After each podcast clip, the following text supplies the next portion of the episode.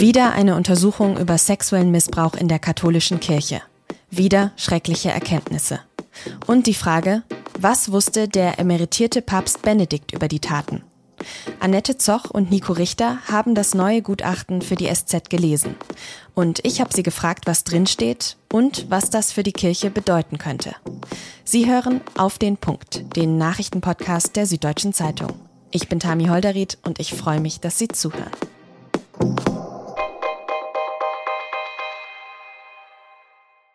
Eine Pressekonferenz an diesem Donnerstag in München. Auf dem Podium sitzen drei Rechtsanwälte, Marion Westphal, Ulrich Wastel und Martin Pusch. Die drei haben zusammen mit zwei weiteren Gutachtern Fälle sexuellen Missbrauchs im Erzbistum München-Freising untersucht. Es geht dabei um einen Zeitraum zwischen 1945 und 2019. Der Auftrag dazu, der kam vom Bistum selbst. Knapp zwei Jahre haben die Anwälte jetzt daran gearbeitet. Sie haben Zeitzeugen interviewt, Akten gewälzt, persönliche Archive durchsucht und mit Betroffenen gesprochen. Und das, was sie da rausgefunden haben, das lässt sich zu Recht als Bilanz des Schreckens bezeichnen. Die Gutachter gehen von fast 500 Opfern aus, meist Kinder und Jugendliche, meist Jungen. Sie sprechen von 67 tatsächlichen oder mutmaßlichen Missbrauchstätern. Und die Anwälte rechnen dazu noch mit einer sehr hohen Dunkelziffer. Und das Gutachten, das belastet auch den emeritierten Papst Benedikt XVI. schwer. Denn er war fünf Jahre lang, von 1977 bis 1982, Erzbischof von München und Freising. Dazu hat Gutachter Martin Pusch das hier gesagt. In insgesamt vier Fällen sind wir zu der Einschätzung gelangt, dass dem damaligen Erzbischof Kardinal Ratzinger in Fällen sexuellen Missbrauchs ein Fehlverhalten vorzuwerfen ist. Was bedeuten diese Vorwürfe für den emeritierten Papst und was steht außerdem im Gutachten? Darüber habe ich mit meiner Kollegin Annette Zoch und meinem Kollegen Nico Richter gesprochen. Annette, was ist denn für euch das Wichtigste in diesem Gutachten? Mm, man könnte schon sagen, es ist schon wieder ein Gutachten. Es gab ja auch schon einige ähm, Gutachten in anderen Diözesen, aber besonders ist dieses Gutachten jetzt, weil Papst Benedikt sich auf 82 Seiten ausführlich zu Fragen der Gutachtern zu konkreten Fällen eingelassen hat. Und ähm, dieses Dokument zeigt einfach sehr anschaulich, wie ein früherer Papst mit schweren Fehlern umgeht, die in seiner Verantwortung und in seiner Amtszeit ähm, als Erzbischof geschehen sind. Und es zeigt auch, wie viel Selbstkritik ein früherer Papst zu üben bereit ist. Genau deswegen war ja auch dieses Gutachten besonders erwartet worden, weil es eben auch den ehemaligen Papst betrifft. Was erfahren wir denn daraus konkret über seine Rolle damals? Ja, seine Verteidigungslinie ist eigentlich fast durchgehend. Ich wusste von nichts, ich hatte keine Kenntnis.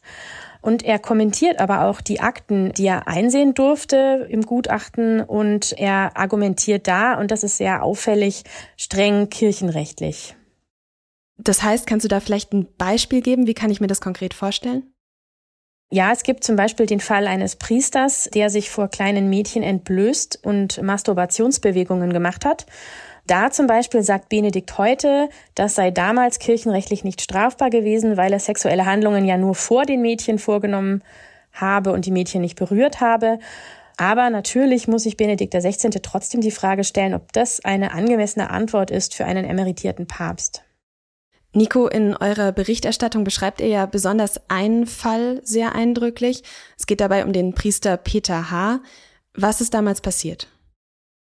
Peter H. war ein Priester oder ist, der ist noch am Leben, der eigentlich äh, über viele Jahre seines Lebens chronisch pädophil war. Das heißt, es ist immer wieder äh, zu Fällen gekommen, wo er äh, Jugendliche, vor allem aber zum Teil auch Kinder missbraucht hat. Und bemerkenswert ist, wie lange das innerhalb der Kirche äh, gedeckt wurde. Man hat ihm immer wieder eine neue Chance gegeben, man hat ihn immer wieder versetzt, auch innerhalb der Erzdiözese München-Freising. Man hat obwohl man wusste, dass er sehr gefährdet war in diesem Bereich, keine Vorrichtungen getroffen, um ihn vor sich selbst, aber vor allem auch um Jugendliche und Kinder vor ihm zu schützen. Und deswegen ist dieser Fall so bemerkenswert, weil er die Nachlässigkeit zeigt, mit der die Kirchenführung damals mit solchen Leuten umgegangen ist. Und zu dieser Kirchenführung hat ja damals eben auch der spätere Papst Benedikt dann gezählt. Was wusste er denn davon laut diesem Gutachten? Als der Priester zum ersten Mal äh, auffiel mit solchen Taten in seiner Heimatdiözese Essen, wollte man ihn in Essen loswerden. Man hat ihn dann nach Bayern geschickt, hat gesagt, mach dort eine Therapie und die Kirche dort soll dich irgendwie wieder unterbringen. Und das Erzbistum Essen hat damals auch an die Münchner geschrieben, hat gesagt, dieser Mann hat eine Gefährdung, bitte kümmert euch um den. Das heißt, in den Akten war klar, dass das ein ganz problematischer Fall ist. Und die Gutachter haben nachgewiesen, dass eine Kopie dieser Warnung sozusagen auch laut den Akten an den damaligen äh, Kardinal und Erzbischof Ratzinger gegangen ist. Er selber bestreitet, davon Kenntnis genommen zu haben.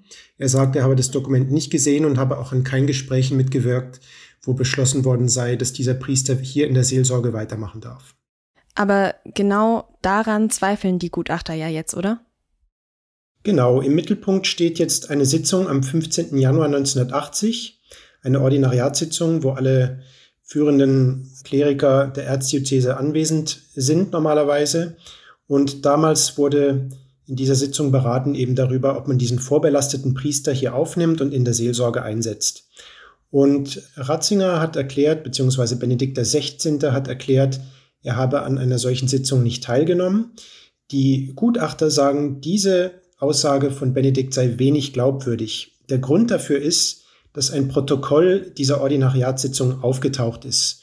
Und in dem steht ausdrücklich drin, dass Kardinal Ratzinger in eben dieser Sitzung referiert habe über eine Trauerfeier und ein Gespräch des damaligen Papstes Johannes Pauls II. mit deutschen Bischöfen. Also wenn das Protokoll stimmt, dann war Ratzinger in jener Sitzung tatsächlich da, was er bestreitet. Und die Gutachter scheinen ihm das nicht zu glauben, dass er tatsächlich nicht anwesend war. Jetzt hat dieser Fall der Karriere von damals Ratzinger offensichtlich nicht geschadet. Denkst du, das ist auch irgendwie typisch für diese Fälle?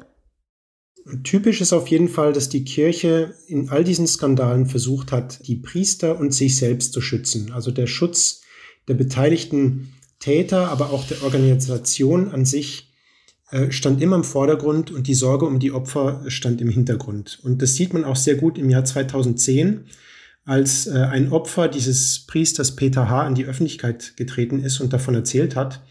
Und damals war äh, Ratzinger ja schon Papst, Benedikt XVI. Und es gab in der Kirche eine große Sorge dafür, dass dieser Skandal ihn beschädigen könnte. Und du hast ja auch gesagt, es geht nicht nur um den Papst, sondern generell sieht man ja häufig diesen Täterschutz statt Opferschutzansatz. Annette, wofür steht dieser Fall H denn noch? Was, was zeigt sich an dem? Ja, der steht einfach exemplarisch dafür, wie die katholische Kirche über Jahrzehnte hinweg mit Missbrauchsfällen umgegangen ist. Niemand hat sich den äh, Tätern in den Weg gestellt. Äh, sie wurden versetzt und versetzt und versetzt und es wurde in vielen Fällen auch kaum etwas unternommen, um weitere Fälle sexuellen Missbrauchs zu verhindern. Da stellt sich mir irgendwie dann automatisch die Frage, warum, warum wird so ein Priester immer wieder eingesetzt? Könnt ihr darauf irgendeine Art von Antwort geben? Habt ihr irgendeine Antwort gefunden? Also es gibt äh, aus dem Schriftverkehr, den man einsehen kann, auch in dem Gutachten, schon Hinweise darauf, dass die Kirchenleute untereinander eine große Empathie hatten. Also es wurde auch beschönigend oft eine Verfehlung genannt, wenn jemand Kinder missbraucht hat. Da fängt das Problem vielleicht schon an, aber dann hat man einfach versucht, sich um den zu kümmern, ja, was für den Bruder zu tun, den irgendwo hin zu versetzen, zu schauen, dass es keinen Aufsehen in der Öffentlichkeit erregt. Aber natürlich ist das ein völlig verfehlter Ansatz, wenn man dabei die, die eigentlichen Opfer und diejenigen, die am meisten darunter zu leiden hatten, völlig außer Acht lässt. Jetzt kommen in dem Gutachten ja auch amtierende Kirchenfunktionäre vor, zum Beispiel der aktuelle Erzbischof von München und Freising, Kardinal Reinhard Marx. Wie beurteilen die Gutachter denn seine Rolle? Also bei Kardinal Marx loben die Gutachter zwar verstärkt Auf, äh, Aufarbeitungsbemühungen von Marx seit 2010. Das war ja das Jahr, in dem in Deutschland der Missbrauchsskandal so richtig öffentlich wurde.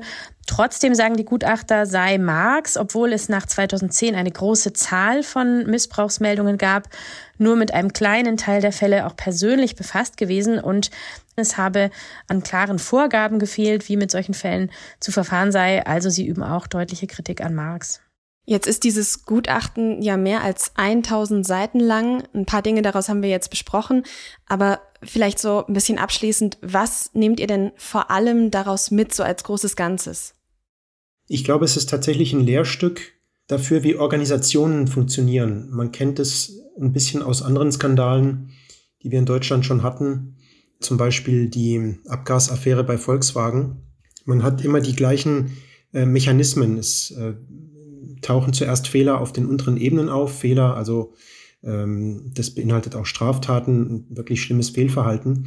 Die Vorgesetzten sagen dann immer, wir haben von nichts gewusst, das ist ja alles ganz furchtbar, das äh, kannten wir alles gar nicht und versuchen sich dann aus der Verantwortung zu stehlen. Und genau dasselbe sieht man hier auch bei der Kirche. Was auffällig ist bei der Kirche, zu diesen Missständen hat auch beigetragen, dass es einfach zu wenig Transparenz, zu wenig Kontrolle gab. Und dann passiert immer das Gleiche. Anstatt dass die Missstände abgestellt werden, gehen die Verantwortlichen einfach dazu über, sich gegenseitig zu schützen, womöglich auch die Täter zu schützen. Und dann ist es für eigentlich alle das bestmögliche Ergebnis, dass es niemand mitbekommen hat, dass niemand was sagen kann, dass die Öffentlichkeit nicht darauf aufmerksam wird. Der Unterschied ist, dass hier natürlich durch die vielen Kinder und Jugendliche, die äh, Opfer geworden sind von Missbrauch, eine ganz besonders schwere, ein ganz besonders großer Schaden angerichtet worden ist, äh, seelisch äh, vor allem bei den meisten Menschen, ähm, aber auch äh, für den Ruf der Organisation, denn jetzt wird ja bekannt, was da alles passiert ist. Und da kann man nur sagen, die Öffentlichkeit dürfte darüber zu Recht schockiert sein. Ja, und das ist sie ja jetzt auch. Aber was wird denn jetzt passieren, nachdem dieses Gutachten veröffentlicht wurde? Wird es irgendwelche Konsequenzen geben? Wird sich vielleicht ja auch endlich mal wirklich was ändern? Ja, das ist die Frage. Also es ist zumindest die Hoffnung, dass jetzt wirklich die Betroffenen in den Mittelpunkt rücken, da wo sie hingehören. Und äh, was Papst Benedikt angeht, da muss man einfach konstatieren, dass er mit dieser Einlassung auch ähm, ein Stück weit sein äh, sein Bild von sich selbst zerstört hat. Und wie es dann insgesamt ausgeht für die Kirche und was die Kirche oder wie sich die Kirche daraus entwickelt, das werden am Ende auch die Menschen entscheiden, die in der Kirche sind, denn ähm, die treten zurzeit einfach in Scharen aus. Das ist eine Abstimmung mit den Füßen und da liegt es jetzt einfach an den Verantwortlichen der Kirche, diese Entwicklung aufzuhalten. Vielen herzlichen Dank für das Gespräch, liebe Annette und lieber Nico. Danke. Danke euch für das Interesse. Auch der amtierende Erzbischof von München und Freising, Kardinal Reinhard Marx, hat sich am Donnerstagnachmittag zu dem Gutachten geäußert. Er hat sich bei allen Opfern sexueller Gewalt entschuldigt und gesagt, dass er selbst eine moralische Verantwortung trage. Nächste Woche will er außerdem nochmal in einer Pressekonferenz Stellung beziehen. Währenddessen fordert der Opferverband Eckiger Tisch mehr finanzielle Entschädigung für die Opfer von sexuellem Missbrauch in der Kirche. Sprecher Matthias Katsch sagte in der ARD, Entscheidend ist, dass endlich die Hilfe für die Opfer kommt, dass endlich die angemessenen Entschädigungen kommen und dass der weitere Aufarbeitungsprozess unter Einbeziehung von Betroffenen äh, vonstatten geht. Am Freitag wurde außerdem bekannt, dass sich die Staatsanwaltschaft München I eingeschaltet hat. Im Zusammenhang mit dem Gutachten prüfe man 42 Fälle von mutmaßlichem Fehlverhalten kirchlicher Verantwortungsträger, das sagte eine Sprecherin. US-Außenminister Blinken und der russische Außenminister Lavrov haben sich am Freitag in Genf zu einem Krisengespräch im Ukraine-Konflikt getroffen. Beide sagten hinterher, das Gespräch sei offen verlaufen. Lavrov betonte, in der kommenden Woche erwarte er eine schriftliche Antwort auf die russischen Forderungen. Blinken sagte, er sei sich einig mit Lavrov, dass der diplomatische Prozess fortgesetzt werden müsse.